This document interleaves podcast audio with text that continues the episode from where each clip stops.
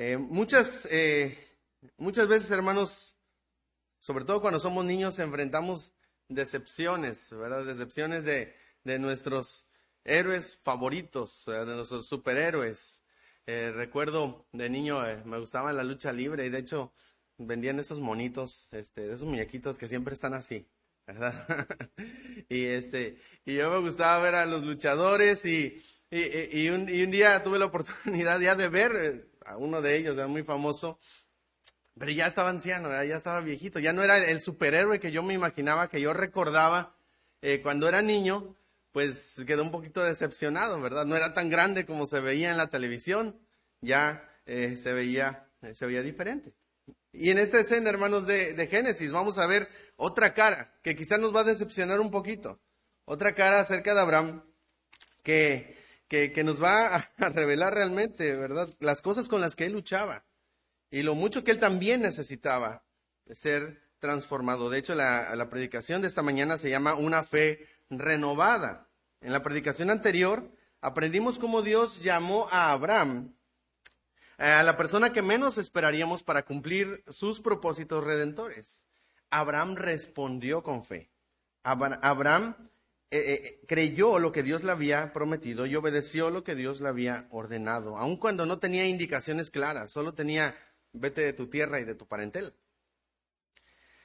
Eh, el pastor Jaime también nos explicaba cómo hubo un gran movimiento geográfico. Abraham se movió desde Ur, ¿verdad?, hasta Arán y después hacia la tierra de Canaán, donde estaban los caldeos. y Abraham dejó esa ciudad próspera para ir a una tierra desconocida. Estoy prácticamente leyendo las palabras del pastor Jaime. Abraham dejó esa ciudad próspera para ir a, una tierra desconocida y hostil, pero lo hizo porque había creído la promesa de Dios. Y wow, ¿verdad? Esa escena nos deja con un buen sabor de boca. Un hombre de Dios, un hombre de fe. Eh, incluso, ¿verdad? En su salida de Ur de los Caldeos, hermanos, eh, muestra él esa determinación a seguir a Dios sin importar, ¿verdad? Que no tuviera todas las indicaciones, sin importar que no tuviera todo el mapa, él estaba dispuesto a ir a donde Dios lo llevara y obedecer a su llamado. Sin embargo, hermanos, aún en esa obediencia, y vamos a ver, quizá ahorita voy a apuntar a las partes, a las partes no tan positivas. En esa obediencia, hermanos, Abraham no obedeció perfectamente. Abraham sí está obedeciendo, pero no, no de una manera completa. Mire lo que dice, por favor. Vamos a regresar a Génesis capítulo 11, versículos 31, el versículo 31 solamente. Génesis 11, 31. Léalo conmigo, por favor. Dice, y tomó Taré a Abraham su hijo, y a Lot, hijo de Arán, hijo de su hijo, y a Sarai su nuera, mujer de Abraham su hijo, y salió con ellos de Ur de los Caldeos para ir a la tierra de Canaán, y vinieron hasta Arán y se quedaron allí. Al parecer Abraham había comunicado a su familia, me voy, ¿verdad? Dios me está llamando, eh, voy a ir hacia Canaán, pues voy en esa dirección, eh, pues voy a hacer mis maletas, nos vemos. Pero lo que vemos en este versículo es que, él no se va solo. ¿A quién se lleva? quién se va? De hecho, ¿quién está tomando las decisiones de moverse? Tomó tarea a Abraham, su hijo parece que Abraham, perdón, Taré, pues, el, papá, está tomando las, decisiones. Como si él hubiera dicho, a ver, mi hijo, pues nos vamos contigo, ¿verdad? La familia tiene que estar junta, ¿verdad? Suena bien, ¿verdad? Así debe ser. Y toda la familia se había mudado con él desde Ur hasta Arán. Pero Arán, hermanos, simplemente es la mitad del camino entre Ur y Canaán. Bueno, si sería el mapa al revés así, ¿verdad?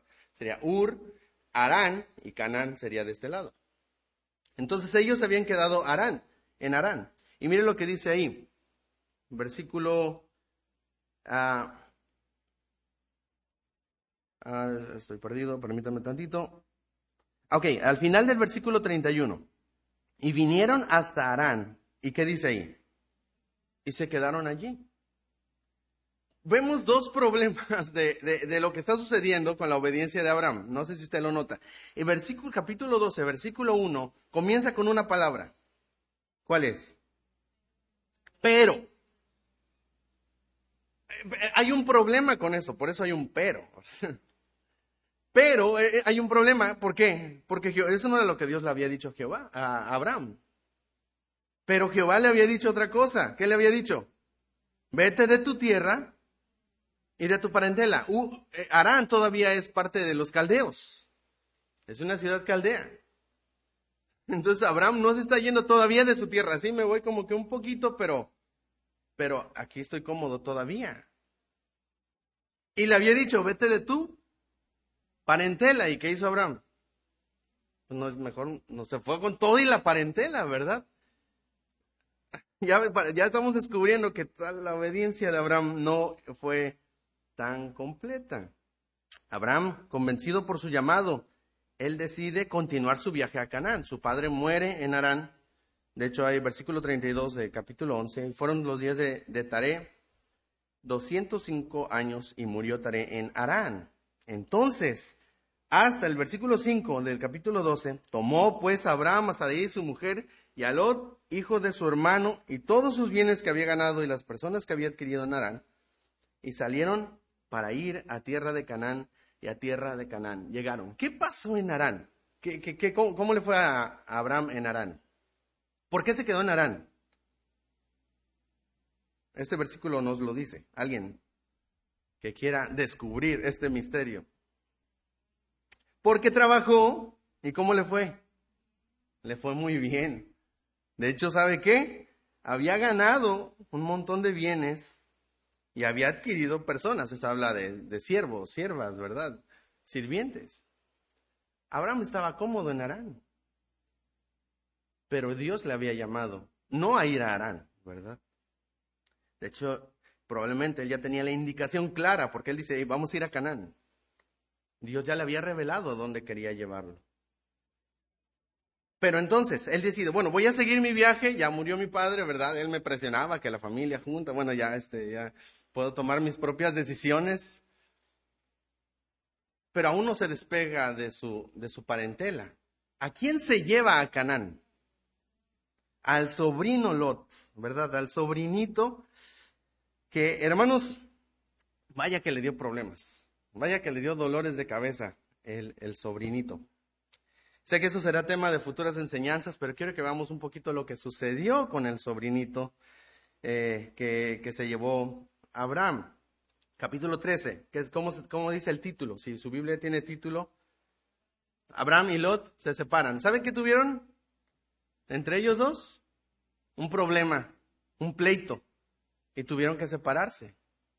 Pero el sobrinito agarró hacia las ciudades de cuáles, ¿recuerdan?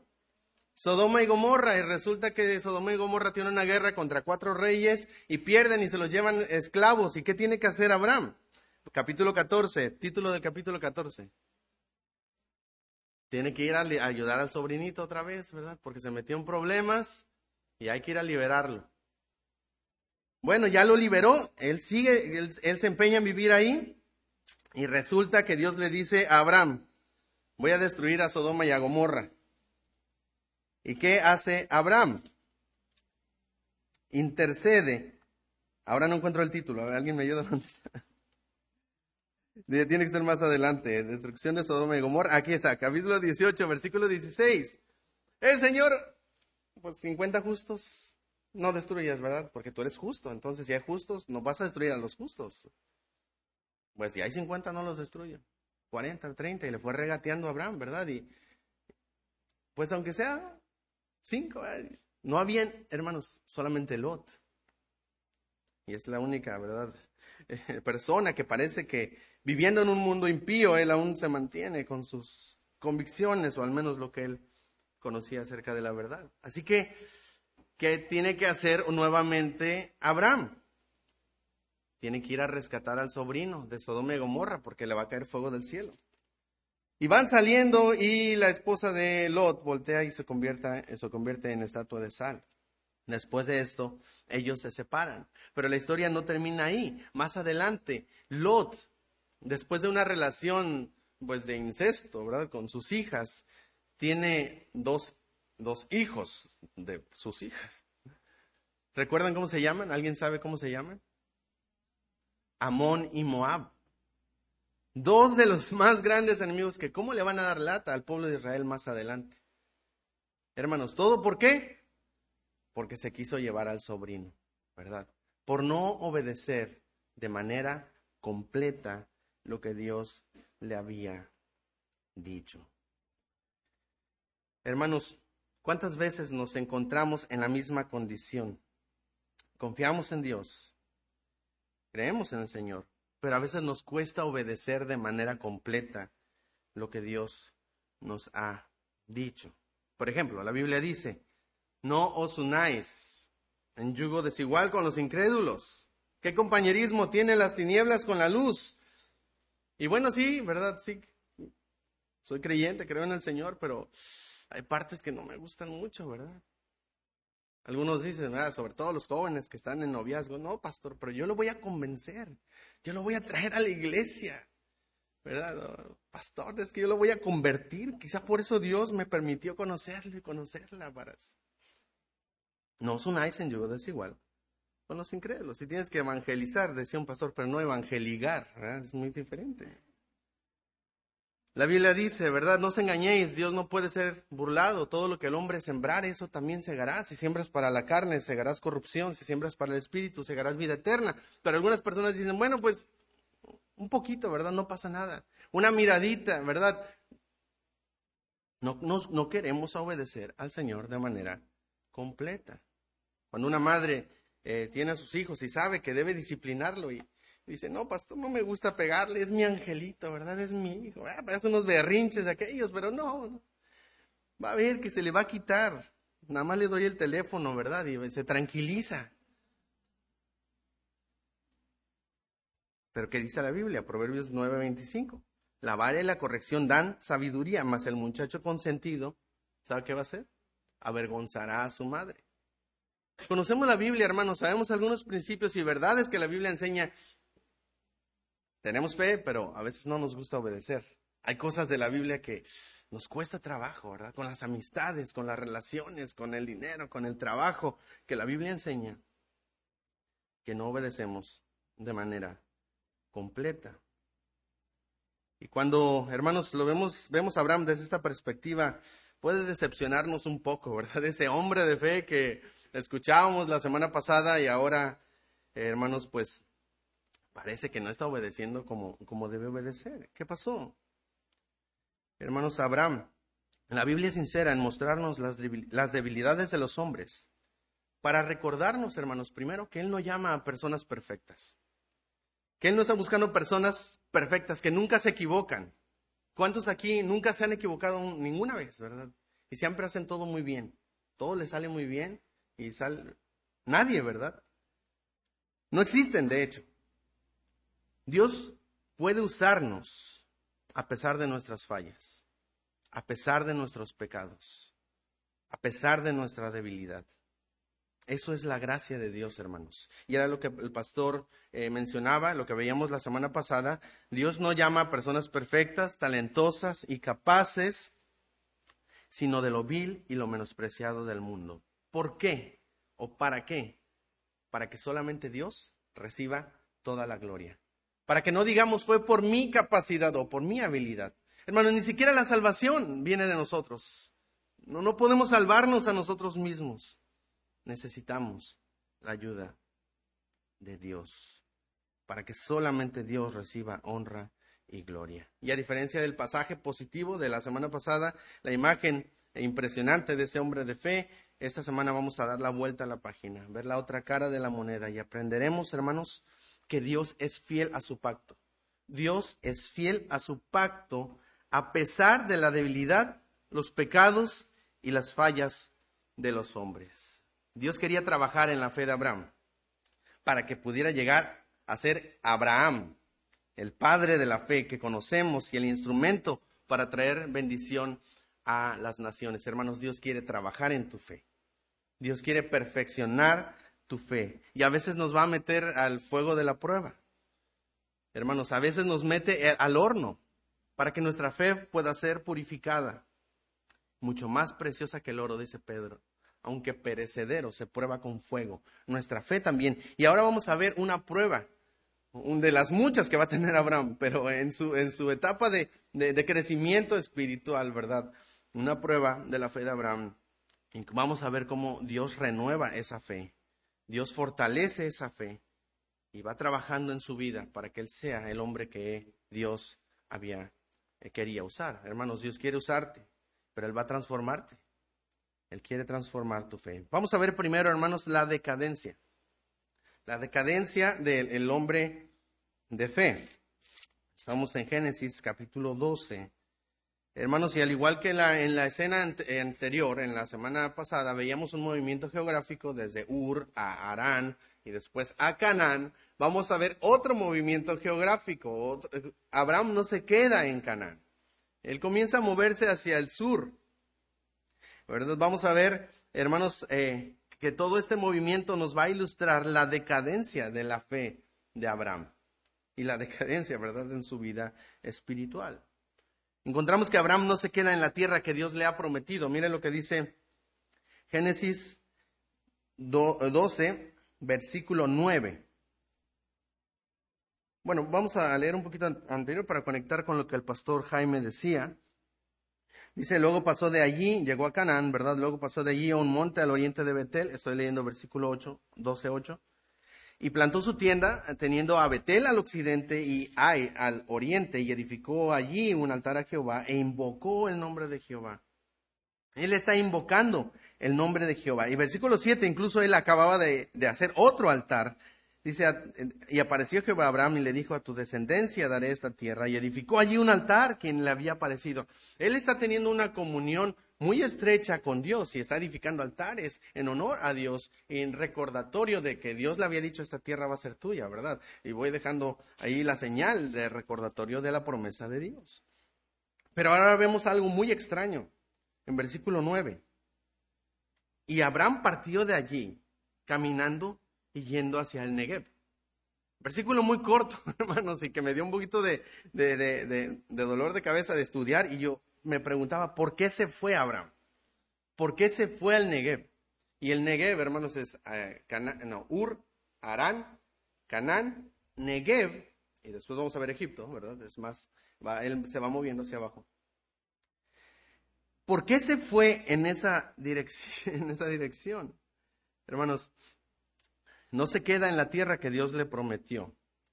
Eh, pero mucho más, pensando geográficamente, ¿por qué irse a una región donde se encuentra uno de los peores desiertos de la zona? El Negev, la palabra literalmente, bueno, se ha usado como para referirse al sur. Negev se traduce como sur, pero su raíz significa, pues, nada algo, algo que está solo, algo desértico. O sea, literalmente no hay nada en este lugar. Es un desierto terrible. ¿Por qué irse en esa dirección? Hermanos, la respuesta es que aunque esa tierra no era la mejor para la agricultura, sí presentaba ciertas ventajas para la ganadería, que era el trabajo que Abraham hacía. Él era ganadero, tenía vacas, bueyes, ovejas.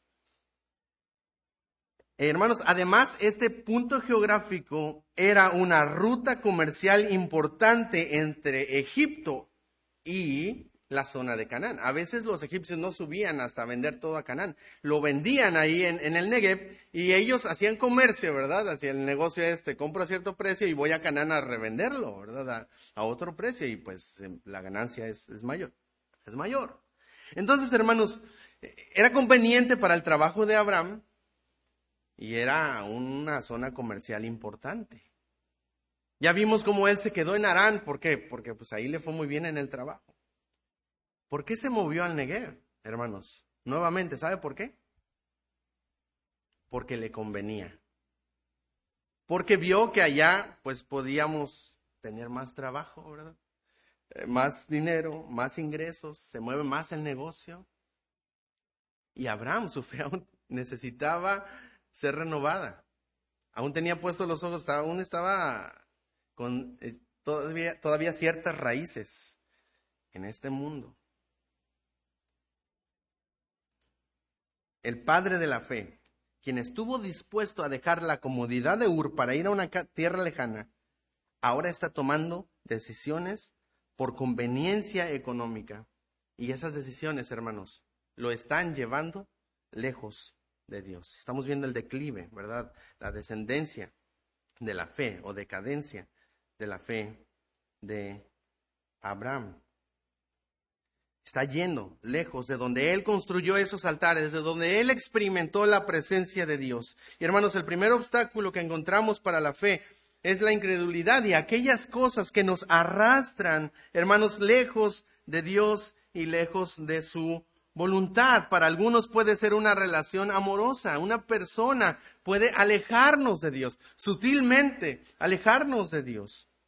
Hermanos, para algunos puede ser una carrera profesional, metas personales que nos pueden sutilmente, hermanos, ir alejando de Dios. Un trabajo, hermanos, puede alejarnos de Dios. El dinero puede alejarnos de Dios. Y no es que, como el pastor Jaime mencionaba, no es que estas cosas sean malas, sino que cuando son nuestra prioridad por encima de Dios, sutilmente, hermanos, nos van a ir deslizando lejos de la presencia y la voluntad de Dios.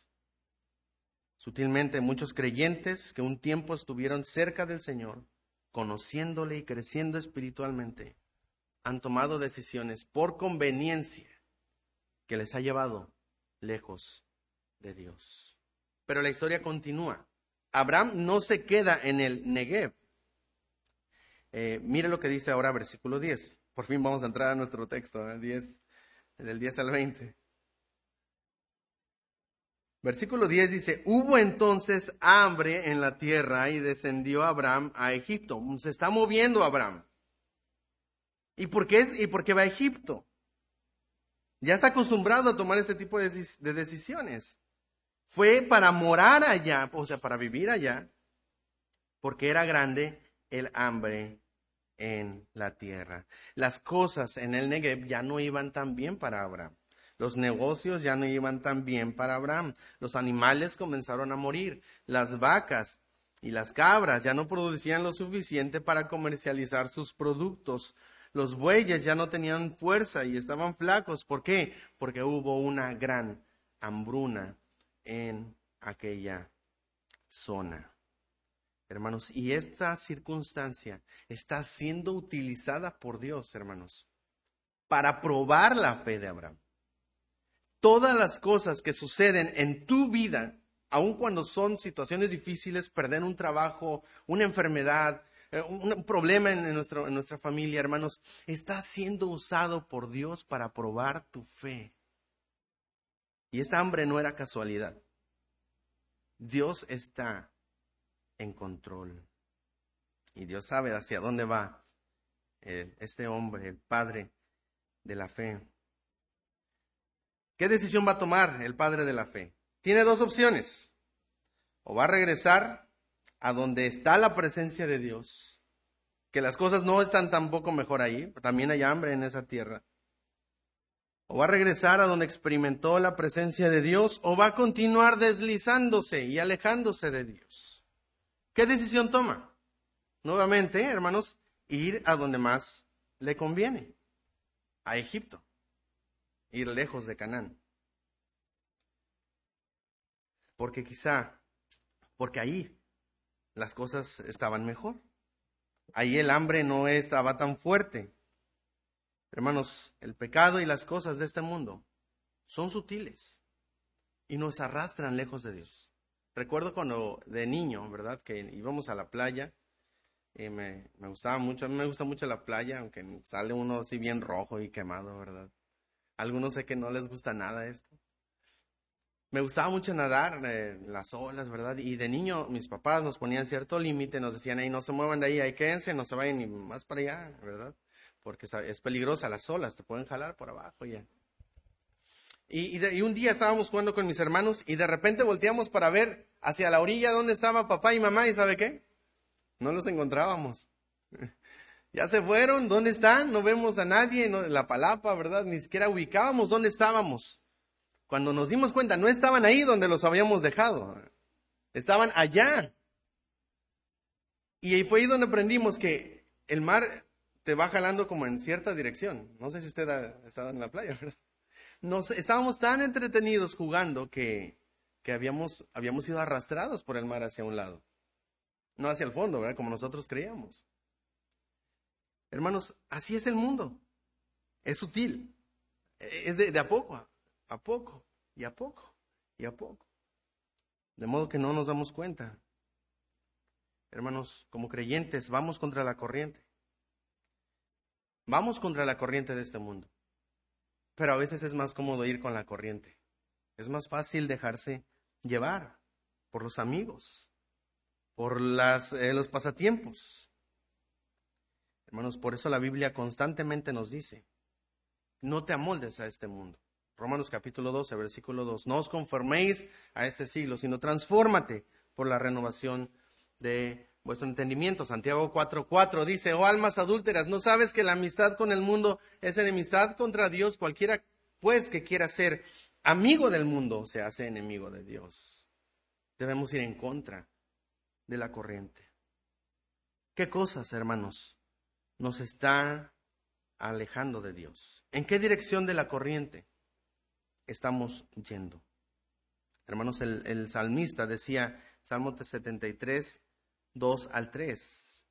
Dice, en cuanto a mí casi se deslizaron mis pies, por poco resbalaron mis pasos, porque tuve envidia de los arrogantes viendo la prosperidad de los impíos. Para el salmista, algo que lo estaba arrastrando en la dirección lejos de Dios era ver la prosperidad de otros. Mira, es que él ya tiene su carro, ¿verdad? Y pues uno todavía a pie, ¿verdad? Mira, ya le está echando a la casita y pues nosotros pues no hemos podido hacer nada. Mira y, míralo como, y, estamos viendo, hermanos, y estamos envidiando lo del mundo y decimos, no, pues, ¿qué necesito? Eh, necesito otro trabajo, ¿verdad? Necesito quizá, vamos a donde hay, sí hay, vamos a, allá me dicen que eh, al norte, en las ciudades del norte, pues ahí vamos a buscar un trabajo para tener y poder tener y ser como las demás personas, poder tener como los otros que están a nuestro alrededor. Para algunos hermanos, como mencionamos, puede ser una relación, una persona. Hoy en día, ¿verdad? Lo que es muy común, el Internet y las redes sociales. Muy sutil, muy sutil. Eh, mi esposa y yo nos dimos cuenta que pasábamos demasiado tiempo en redes sociales y decidimos quitarlo de nuestros dispositivos móviles porque necesitamos comunicarnos y administramos varias, la página de la iglesia y varias cosas. Entonces ahora lo, lo que hicimos fue simplemente hacer más difícil acceder a Internet. Ahora tengo que prender la computadora del escritorio, ¿verdad? Y ahí entrar. Ya no lo tengo ni en la tablet, ni en el celular, ni... ¿Por qué? Porque muy sutil de repente uno tiene un tiempo libre, te sientas y lo primero que haces, Facebook, WhatsApp, ver estados. Sí, estamos viendo los estados. Facebook, y estamos viendo. El muro, el muro interminable de Facebook. ¿A una vez han intentado llegar hasta el fondo? No existe. Es una cadena que lo mantiene atrapado. Y cada vez le va a meter nuevas y nueva información para engancharlo y, y usted siga deslizando hacia abajo el pastor John Piper, y creo que el pastor Iván lo ha mencionado, citaba a John Piper diciendo que las redes sociales tienen un propósito eterno eh, en el plan de Dios, que es demostrar que no era verdad, que no teníamos tiempo para Dios. Hermanos, cosas tan sutiles pueden alejarnos de a poco de el Señor. ¿Qué decisión vas a tomar? ¿Qué decisiones vas a tomar con respecto a eso? Abraham se está deslizando sutilmente lejos del lugar donde había experimentado la presencia de Dios. Y eso traerá trágicas consecuencias. Vamos a ver en segundo lugar, hermanos. Primero, en primer lugar vimos la decadencia. En segundo lugar veremos las consecuencias. Abraham decide ir donde hay comida y sustento para su familia, donde sus bienes pueden estar eh, seguros, donde sus propiedades se mantendrán a salvo. Pero hay un pequeño, gran problema. Mientras va a Egipto, Abraham escucha cómo es la gente de Egipto. Y Abraham oye lo que ellos hacen a las mujeres, ¿verdad? Y, Abraham escucha lo que ellos hacen. Si a alguien le gusta tu, tu esposa, escucha la reputación de los hombres que, que, estos hombres tienen acerca de las mujeres. Mire, capítulo, ahí donde estamos, versículo 11 y 12. Y aconteció que cuando estaba para entrar en Egipto, me puede ver, él va caminando, entrando en Egipto, él eh, se entera de esta información y le dice a Sarai su mujer, ay, ¿sabes qué? Ahora yo eh, eh, acabo de aprender algo, que tú eres mujer de hermoso aspecto. No sé por qué se dio cuenta hasta ahora, porque ya sintió la competencia, quizá. Y cuando te vean los egipcios dirán, su mujer es y me matarán a mí y a ti te salvarán la vida. Oye, yo no sabía esto, ¿verdad? pero tenemos que hacer algo. Sarai, su esposa, era muy, muy, muy bella. Así que Abraham sería un blanco fácil para los asesinos. Él sabía que ir a Egipto no era una buena decisión, pero no tenía muchas opciones a dónde ir. Hermanos, ah, necesita tomar el riesgo, ya que en su mente solo hay dos opciones. O morimos de hambre en Canaán y en el Negev, o morimos asesinados en Egipto. no hay muchas opciones. Ok, esta parece ser la mejor. Él está empezando, hermanos, a razonar y a encontrar una salida lógica. Él trata de manejar la situación y se le ocurre una idea. Y su solución a este problema, ¿sabe cuál es? Mentir. El padre de la fe encuentra que la solución a sus problemas es decir una mentira. Imagínense qué bajo está cayendo. Ya que bajo está llegando Abraham. Él decide mentir. Versículo 13. Ahora pues, di que eres mi hermana para que me vaya bien por causa tuya y viva mi alma por causa tuya. Y era la mitad de la verdad, porque eran medios hermanos, ¿verdad? Era parte de su familia. Di que eres mi hermana. Le está insinuando a su esposa también a decir una mentira. La solución le parece buena. Abraham está calculando todo. Abraham está pensando en todas las opciones, todo lo que va a suceder. Al decir que Sarai era su hermana, lo cual es media verdad, eso quizá le daría un poco de tiempo, ¿verdad? Mientras uno de los egipcios intenta cortejarla y él le dice, espérame tantito, ¿verdad? Te doy a mi hermana, porque pues, no estando el papá, él es el responsable de entregar a la, a la novia. Eh, y pues esperamos a que pase el hambre, ¿verdad? Eh, y después de eso, pues nos vamos y ya, no hay problema. Todo se resuelve así de fácil con una mentirita. Una mentirita piadosa, dicen algunos. Podemos ver cómo Abraham sigue tomando decisiones por conveniencia personal y casi, hermanos, sin pensar en su esposa. Miren lo que dice ese versículo. Para que, para que me vaya, ¿cómo? Bien por causa tuya. O sea, la está usando para sacar todavía un... Él no ha dejado de pensar en su beneficio personal. Y pues te va bien a ti, no, ¿verdad? Me va bien a mí, todos salimos ganando. Hermanos, Abraham comienza a confiar en más en su astucia y habilidad para tomar decisiones que en el poder de Dios y en la gracia de Dios y en la presencia de Dios. Y esto es, hermanos, porque cuando nos alejamos del Señor, estamos expuestos a caer en más y en más y en más pecados. El pecado no se va a detener. Una cosa, hermanos, le va a llevar a otra cosa. En el Nuevo Testamento tenemos un matrimonio que se puso de acuerdo para mentir. ¿Alguien recuerda cómo se llamaba? Ananías y Zafira. Vendieron su terreno y sacaron el dinero y dijeron, ay, sí es bastante. Ah, vamos a agarrar un poquito y le vamos a decir a Pedro, mira, esto, en esto vendí el terreno. ¿eh? Pero dices lo mismo, ¿eh? Ok, ya, nos pusimos de acuerdo. Y Pedro le dice, no has mentido a los hombres, sino a quién? Sino a Dios. Hermanos, porque la mentira normalmente no considera a Dios. Pensamos que podemos ocultarnos de Dios.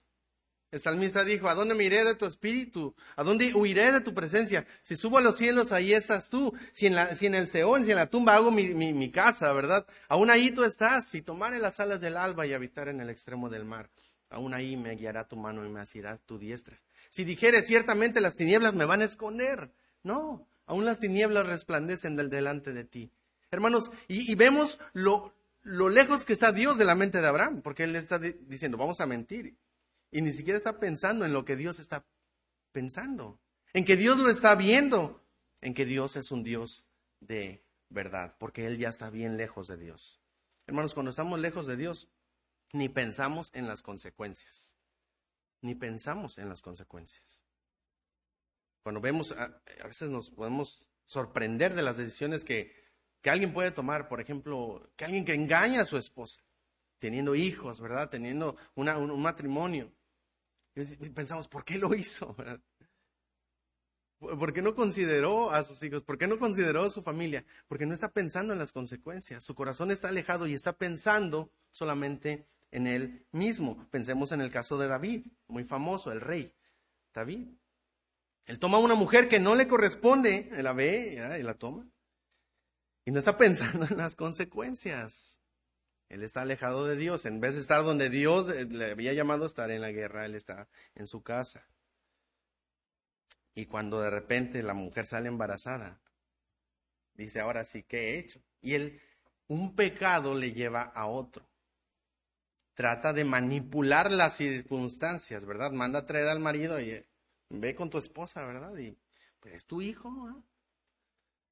Él está, puede ver cómo el pecado nos intenta, nos intenta engañar creyendo que las cosas van a salir bien cuando nosotros las, las arreglamos. Pero él es, uh, este, ese me fue el nombre, el esposo de Betsabé, eh, dice, no, no voy a estar. Urias, gracias. No voy a estar con mi esposa, el pueblo de Dios está luchando en el nombre de Dios y yo aquí. Y eso era una llamada de atención para David, tú deberías de estar allá y no aquí en tu casa. Y él decide matarlo para cubrir su pecado. ¿Sabe qué dice la Biblia, hermanos? El que encubre su pecado no prosperará. Pero el que lo confiesa y se aparta alcanzará misericordia. No importa qué tan oculto crees que esté tu pecado. No vas a prosperar. No, no, tu vida espiritual no va mejorando. Los problemas no van a ir cambiando. Los problemas de Abraham cada vez iban haciendo más grandes. Y vamos a ir a ver esto. Aunque parecía que la mentira solucionaba el problema, solamente va a meter a Abraham y a su esposa en más problemas. En la mente de Abraham la mentira debió solucionarlo todo, pero no, lo resolvió, sino que hizo las cosas más difíciles. Porque así como él había pensado, ¿verdad? Va a venir un egipcio y me la va a querer quitar, eh, sucedió eso. Pero no fue cualquier egipcio. ¿Quién fue?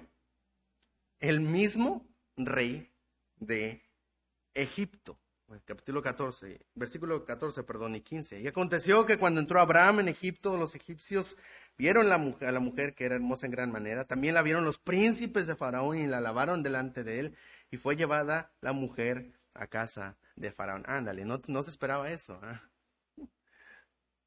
No se esperaba eso. El hombre se hizo millonario, hermanos, también por causa, le fue bien, su plan salió medio bien, ¿verdad? Versículo 16, e hizo bien a Abraham por causa de ella. Se pusieron de acuerdo, era su hermana, dijeron que era su hermana.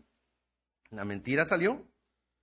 ¿Y a él cómo le fue? Le fue muy bien, le hizo bien por causa de ella. Él tuvo ovejas, vacas, asnos, siervos, criadas, asnos, camellos. Se hizo rico Abraham. Uy, estaba súper feliz, ¿verdad? Porque ahora sí tuvo lo que estaba buscando toda su vida desde Ur, no, desde Arán. Por fin tuvo la riqueza que estaba buscando. Sí, pero a costa de qué? ¿A costa de qué? Hermanos, usted puede perseguir su sueño y en el camino atropellar todos los principios y toda su familia y todo lo que usted conoce. Mucha gente que cumple sus sueños y vemos en la tele a los ricos y estos ahora que son este eh, emprendedores y que ahora hablan mucho en internet y redes sociales sobre cómo tener una mente millonaria. ¿A costa de qué? O sea, Abraham ha puesto en riesgo varias cosas. Sacrificó su integridad y su honestidad y su testimonio delante de las personas. No, no vemos aquí nada al, al padre de la fe, ¿verdad? De hecho, después, este, Faraón mismo le regaña y le dice, versículo 18, ¿qué es esto que has hecho conmigo? ¿Por qué no me dijiste la verdad? ¿Por qué no me declaraste que era tu mujer? ¿Por qué dijiste es mi hermana poniéndome en ocasión de tomarla para mí por mujer? Ahora pues aquí tu mujer, tómala y vete. Hermanos, Faraón, un impío, está regañando al padre de la fe por no decir la verdad. Así de triste está la cosa. Abraham sacrificó su integridad, sus valores, sus principios. Llegará el momento en el que todos sabrán lo que Abraham ha hecho y no le respetarán. este gran siervo de Dios mintiendo como un vulgar y vil pagano. Hermanos, también él ha puesto en riesgo su familia. Su esposa está en el palacio y Abraham no tiene ninguna oportunidad ni manera de sacarla de ahí. No tiene esperanza para volver con su esposa. Si Abraham ahora quisiera decir la verdad, ¿sabe qué le haría?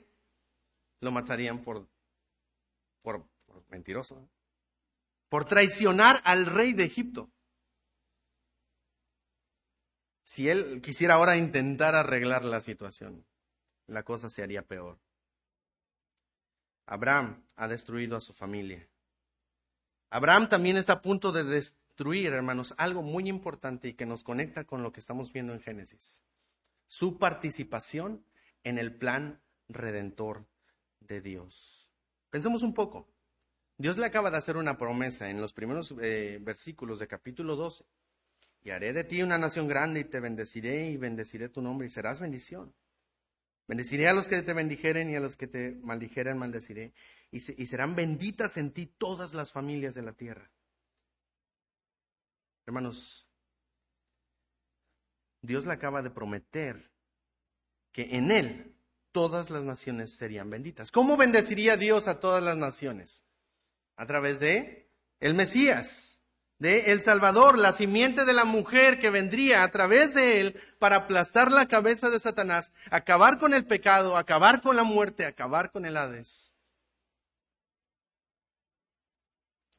Y Saraí iba a ser la madre de Isaac. Isaac sería el padre de Jacob. Jacob tendría doce hijos, del cual Dios escogería a quién? A Judá. De Judá vendría David. Y del trono de David, ¿verdad? Dios promete que vendría un rey que se sentaría en su trono, quien sería el Mesías. Puede ver el riesgo eh, del plan, ¿verdad? En el que por las decisiones egoístas de Abraham, parece que todo ya no tendría esperanza. Hermanos, no solamente Abraham pone en riesgo su vida y su reputación, sino que pone en riesgo el plan redentor de Dios. No solo el plan que Dios tiene para él, sino que el plan que Dios tiene para toda la humanidad. Y no habría esperanza para la humanidad, hermanos. No habría salvación si la historia se acaba aquí. Hermanos, si quizá tú estás aquí y has seguido los pasos de Abraham, has sacrificado tus prioridades, has puesto lo económico en primer lugar en tu vida antes que tu relación con Dios. Quizá tu trabajo tus carreras, tus prioridades han tomado el lugar, en, el primer lugar en tu vida. Estás tan ocupado haciendo cosas para alcanzar tus sueños y tus metas que decimos, no tengo tiempo para Dios. No tengo tiempo para orar. No me da tiempo de leer la Biblia. A veces no tengo tiempo ni de ir a la iglesia porque pues el trabajo es los domingos y, y, en línea, están en línea. Ah, pero es que tampoco tengo tiempo.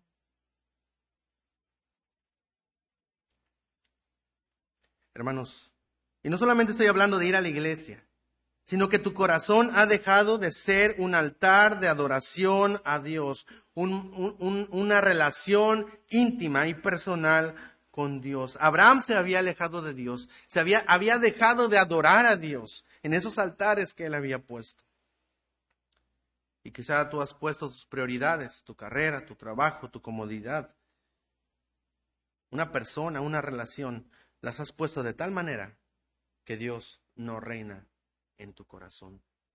Probablemente así nos sentimos como Abraham en ese momento. Quizá tenemos algunas cosas, pero nos sentimos vacíos. Hemos arruinado todo. Hemos tomado malas decisiones. Hemos arruinado a mi familia, mi propia vida y a otras personas. Déjame decirte algo. Hay esperanza para ti hay esperanza para mí. Si alguna vez te has sentido en la lona, si has tomado malas decisiones, si has llevado todo a la ruina, en tu familia, en tu integridad, déjame decirte que hay esperanza para ti y para mí.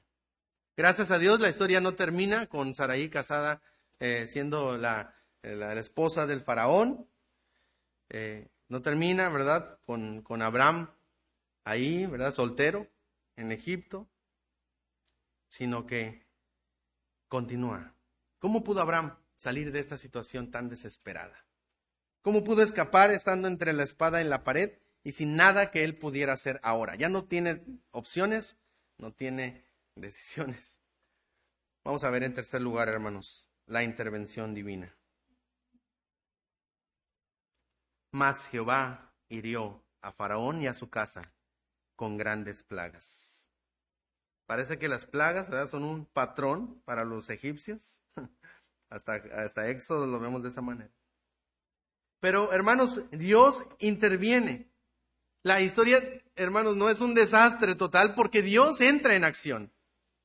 Al, parecer hasta ahorita Dios está probando la fe de Abraham y le está llevando hasta un punto donde ya no tiene salida. Y es en ese momento donde Dios interviene para que él entienda que no se trata de, tus pensamientos, de tus metas, de tus sueños, se trata de la voluntad de Dios. Se trata de Dios. Dios está en control y Dios guía todas las circunstancias, hermanos, para llevarnos nuevamente a Él. En ese momento, cuando no hay salida, Dios aparece. Y es curioso, hermanos, que se utiliza el nombre de Jehová. Eh, dice ahí, eh, más Jehová hirió a Faraón. Jehová o Yahvé, ¿verdad? Es el, el nombre personal de Dios y está muy relacionado con su fidelidad al pacto y a su pueblo. Es el nombre del pacto, el nombre personal con el que Dios se reveló, ¿verdad? A Moisés.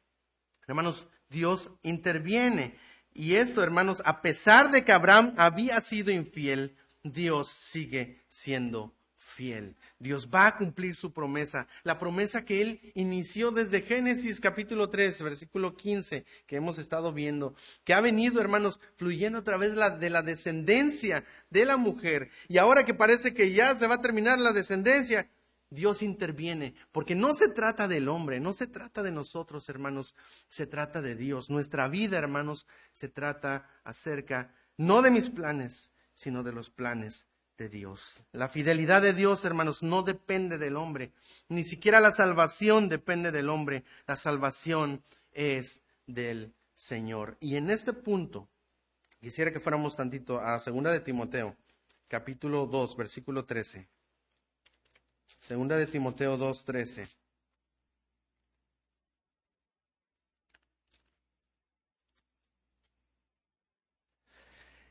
Qué increíble promesa. Y voy a leer.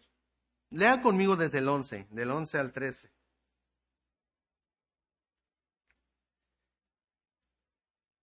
Del 11 al 13. Primera de Timoteo, ah no, perdón, segunda de Timoteo, capítulo 2, versículo del 11 al 13. Y mire cómo comienza el versículo, antes de, estar, de leer esta porción, mire cómo comienza este versículo. Dice, palabra que fiel es esta, Dios es fiel, hermano, su palabra es fiel y su palabra se va a cumplir. Lea conmigo, por favor. Dice, palabra fiel es esta, si somos muertos con Él, también viviremos con Él. Si sufrimos, también reinaremos con Él. Si le negaremos, Él también nos negará. Mire el versículo 13. Si fuéramos infieles, Él permanece fiel. Él no puede negarse a sí mismo. Y es interesante que el versículo 12 dice, si sufrimos, también reinaremos con Él. Si le negaremos, Él también nos negará. ¿Qué esperaremos que dijera el siguiente versículo? Si le negamos, Él me niega. ¿ah? Si soy infiel, Él va a ser infiel. Pero es como, si fuéramos infieles, ¿sabes qué? Dios va a permanecer fiel. Y esto no es una licencia, hermanos, para decir, voy a vivir mi vida como yo quiero, al bien que si soy infiel, Dios va a ser fiel. No, hermanos, esta es una oportunidad para que tú vuelvas a Dios. La fidelidad de Dios debe motivarnos a buscarle y aferrarnos y amarle y a volver a la presencia de Dios. Hermanos, vamos a regresar por favor a Génesis, capítulo 12. Dios continuará con su plan de traer la simiente de la mujer que aplastaría, ¿verdad?, a la cabeza de Satanás, no porque Abraham fuera bueno, y ya lo vimos, no muy buenas decisiones, no muy buena perspectiva. Hermanos, no porque Abraham sea bueno, sino porque Dios es bueno. No porque Abraham sea fiel, sino porque Dios es fiel. Se trata acerca de Dios. Ahora, versículos 18 al 20, podemos ver el desenlace de esta triste historia, ¿verdad? Vamos a, como el meme, vamos a ver esta triste historia, pero termina bien. Mas dice, entonces Faraón llamó a Abraham y le dijo, ¿qué es esto que has hecho conmigo? ¿Por qué no me declaraste que era tu mujer? Poniéndome en ocasión.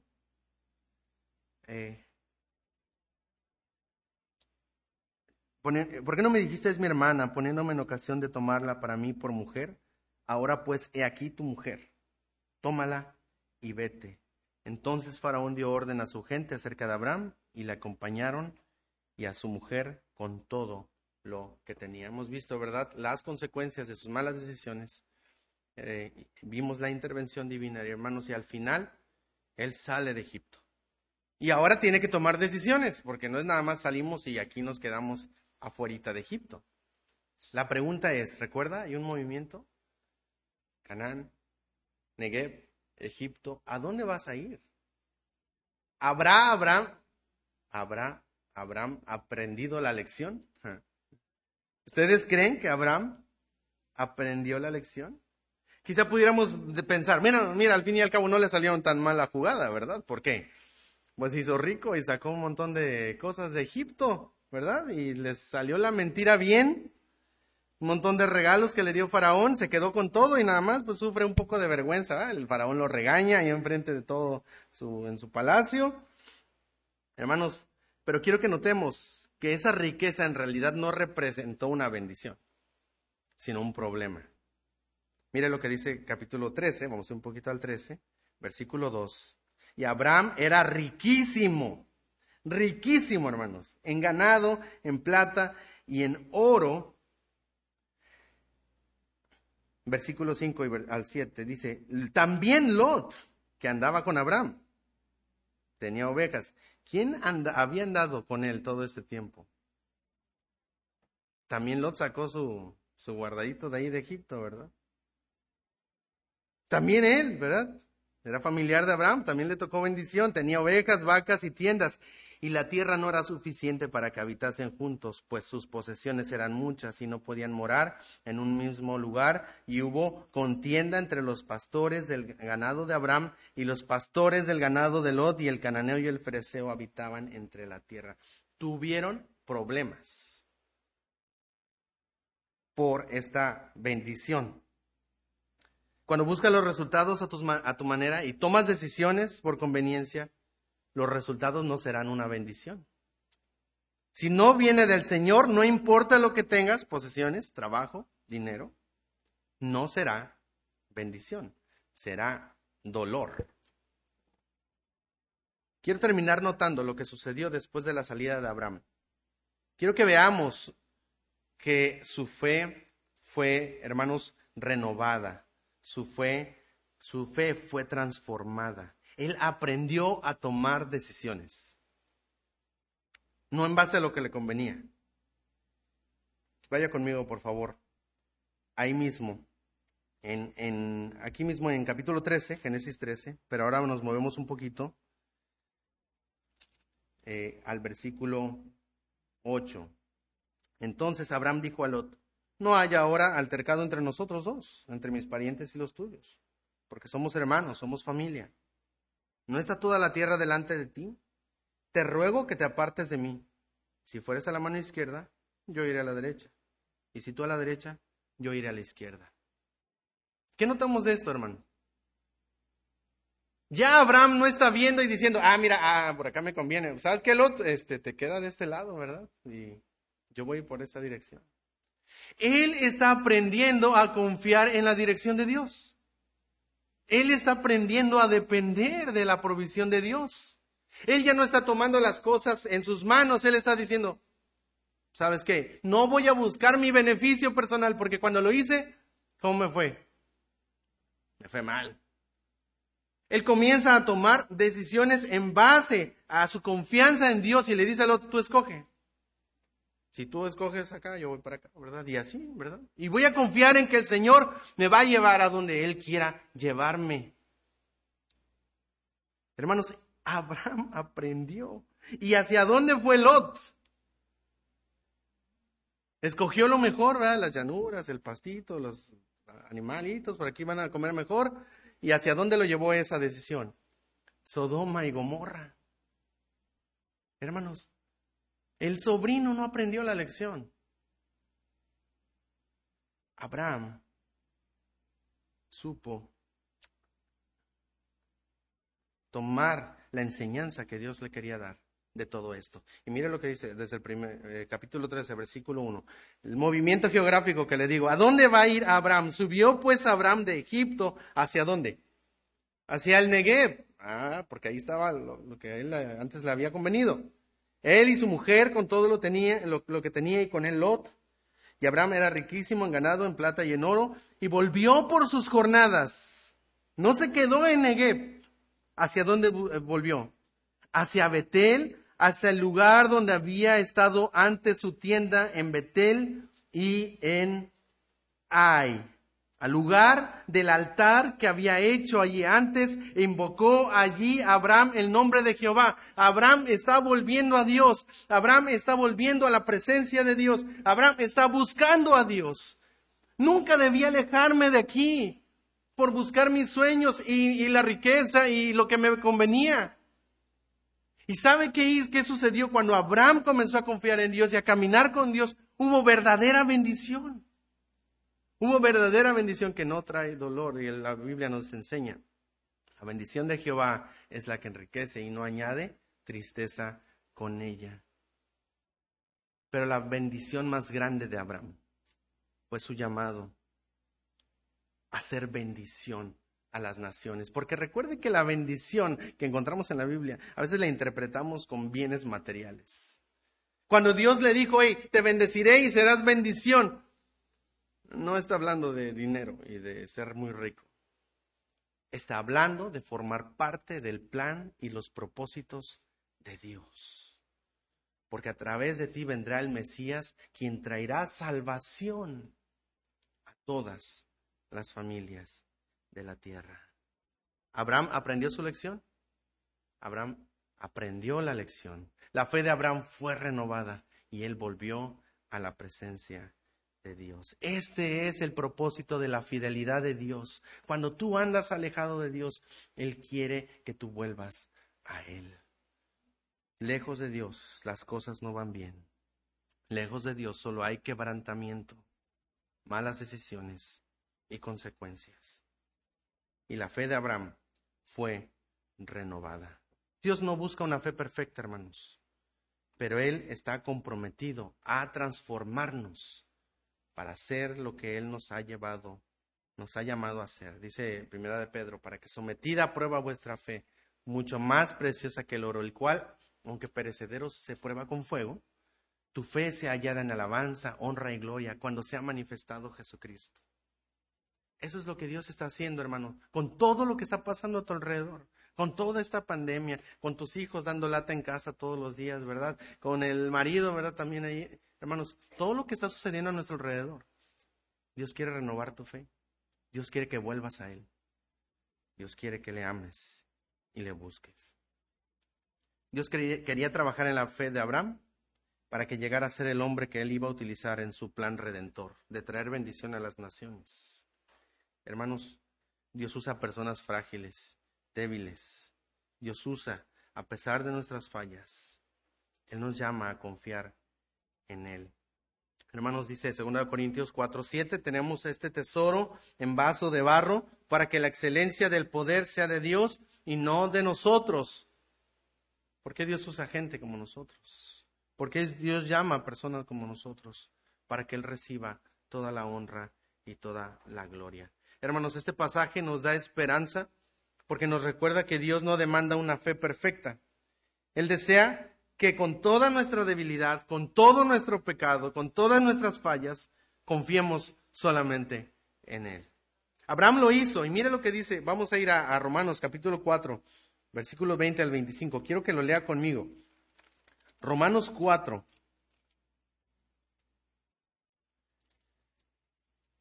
capítulo, capítulo 4, versículos del 20 al 25.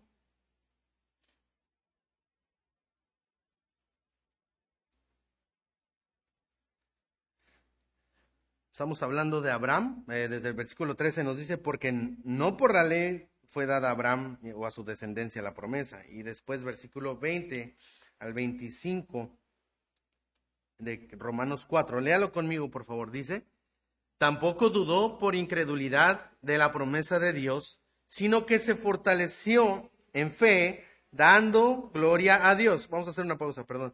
Eh, se fortaleció en fe, es que su fe fue siendo renovada, él fue creciendo en su fe, su fe se fue aferrando a Dios. Cada vez que él daba, caminaba con Dios, él aprendía a depender de Dios y no en sus propias decisiones, porque ya sabe lo que le pasó cuando tomó sus propias decisiones. Se fortaleció en fe, hermanos, y eh, vamos a seguir leyendo. Ah, ok. Se fortaleció en fe eh, dando gloria a Dios. Siga leyendo conmigo, 21 al 25. Plenamente convencido de que era también poderoso para hacer todo lo que había prometido por lo cual también su fe le fue contada por justicia. Y no solamente con respecto a él se, escribió que le fue contada, sino también con respecto a nosotros, a quienes ha de ser contada. Esto es, a los que creemos en el que levantó de los muertos a Jesús, Señor nuestro, el cual fue entregado por nuestras transgresiones y resucitado para nuestra justificación. Esto es lo que usted tiene que creer, que Jesús fue muerto por nuestros pecados, por nuestras transgresiones, pero Él no se quedó en la tumba, Él resucitó para nuestra justificación. Y si usted cree, hermanos, en este, al que Dios le levantó de los muertos, su fe le es contada por justicia.